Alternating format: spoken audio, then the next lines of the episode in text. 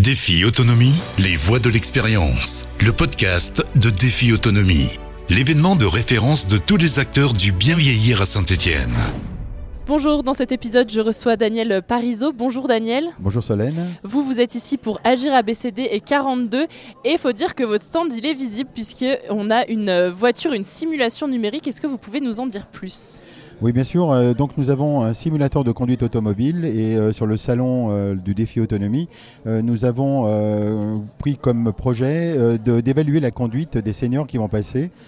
ça permet en fait de détecter ce qui va, ce qui ne va pas, les problématiques de cervicales bloquées, les problématiques de temps de réaction par rapport au freinage ou par rapport à d'autres conditions de circulation. Oui, parce qu'avec l'âge, on, on conduit plus forcément de la même manière et donc il y a aussi la possibilité sur ce simulateur euh, de changer les conditions météorologiques, euh, de mettre le taux d'alcoolémie, etc. Absolument, c'est-à-dire qu'on peut conduire. Euh, alors, on a passé nos permis il y a très longtemps, mais c'est pas pour ça qu'on l'a passé depuis un an ou depuis 70 ans. Ça change pas grand-chose. C'est comment les personnes évoluent, comment elles vont se sentir au niveau du volant. Si je conduis très régulièrement, si je conduis pas très souvent, comment je prends des ronds-points. Sur le simulateur, on va pouvoir tester les réflexes, comment je freine, à quelle vitesse je vais freiner, combien est-ce que je mets une seconde ou est-ce que je mets 4 secondes pour freiner euh, je peux également sur le simulateur euh, mettre des lunettes euh, qui peuvent symboliser comment euh, je me conduis quand j'ai 0,80 g, 20, voire plus, éventuellement avec des stupéfiants, puisque c'est des problématiques qui euh, concernent à la fois les jeunes générations, mais également les anciennes générations. Et par moment, plus on vieillit, plus on prend de médicaments. Et si on ne fait pas tellement attention au logo qu'il y a sur les boîtes, on peut devenir extrêmement dangereux. Et donc là, sur le, le simulateur, évidemment, c'est pas grave d'avoir un accident. Euh, qu'est-ce que vous conseillez quand une personne, justement, comment vous l'accompagnez quand sur le simulateur elle provoque un accident? Bah, en fait, euh, le simulateur que nous avons est un simulateur de, dernière génération qui permet euh, de descendre de la voiture éventuellement. Donc on a un accident, on descend et puis on va voir comment ça se passe. On peut faire du replay, on peut euh, expliquer étape par étape les problématiques de vitesse, d'attention. Est-ce que finalement on écoutait le téléphone et ben, finalement on n'a pas fait attention? Alors encore pire, est-ce que j'écrivais un texto en roulant? Éventuellement la radio, parce que la radio est un distracteur extrêmement important également. Donc en fait on peut mettre les personnes dans toutes les conditions qui euh, vont lui permettre de voir euh, et d'améliorer, de corriger euh, ses défauts au niveau de la conduite, un peu comme un moniteur d'auto-école.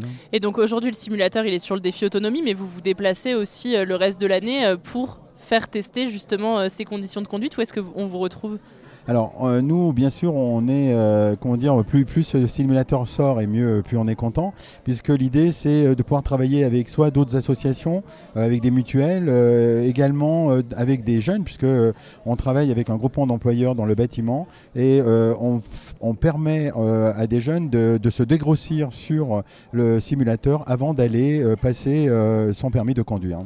Très bien. Et euh, je vois aussi que vous avez un, bar informatique. Euh, à qui est-ce que ça s'adresse cette action? Pourquoi est-ce qu'on vient ici? Alors en fait, euh, l'histoire de l'informatique est une histoire qui dure depuis 5 ans chez Agir et BCB, puisqu'en départ, on a commencé à faire des cours d'informatique à destination des seniors. Et puis, on s'est vite aperçu que les seniors qui arrivent utilisent de plus en plus les outils numériques, soit dans leur entreprise, soit un téléphone. Aujourd'hui, qui n'a pas un smartphone? Des personnes qui ont des téléphones avec la paix, il reste de moins en moins. Et euh, donc on s'est aperçu qu'il fallait euh, non plus expliquer comment faire un mail, comment utiliser un écran, etc. En fait, euh, les personnes viennent avec leurs questions et nous, on a une équipe de, de 7-8 bénévoles et on répond en fait aux questions. C'est-à-dire, voilà, comment je dois envoyer les photos de ma petite fille à ma famille, aux amis, etc.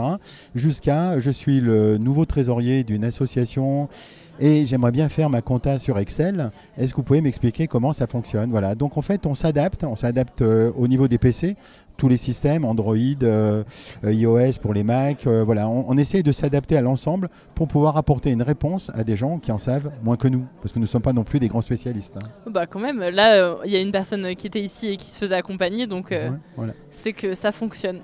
Absolument. en fait, on a de plus en plus de demandes, puisque très souvent, les personnes ne veulent plus prendre de cours, on va dire un peu magistraux, mais plutôt avoir une réponse immédiate à la question que je me pose. Et on les apprend, on leur apprend également à être curieux curieux à euh, découvrir d'autres choses euh, dans les domaines qui les intéressent. Parce qu'on on peut s'intéresser à de la musique, on peut s'intéresser à, je sais pas, avoir un GPS sur son téléphone, etc. Donc en fait, nous, on s'adapte. Nous, on est là juste pour répondre aux questions. Vous pourrez leur apprendre du coup à écouter ce podcast euh, sur RLF. Absolument, et avec plaisir, puisqu'on va diffuser ce podcast. Il n'y a pas de problème. Merci beaucoup. C'est la fin de, de cet épisode. Merci Daniel Parizeau et puis à très bientôt pour une prochaine rencontre. Défi Autonomie, les voix de l'expérience. Le podcast de Défi Autonomie. Défi Autonomie, c'est chaque année plus de 80 exposants, des conférences, des ateliers prévention, des réponses concrètes à vos questions. Défi-autonomie.com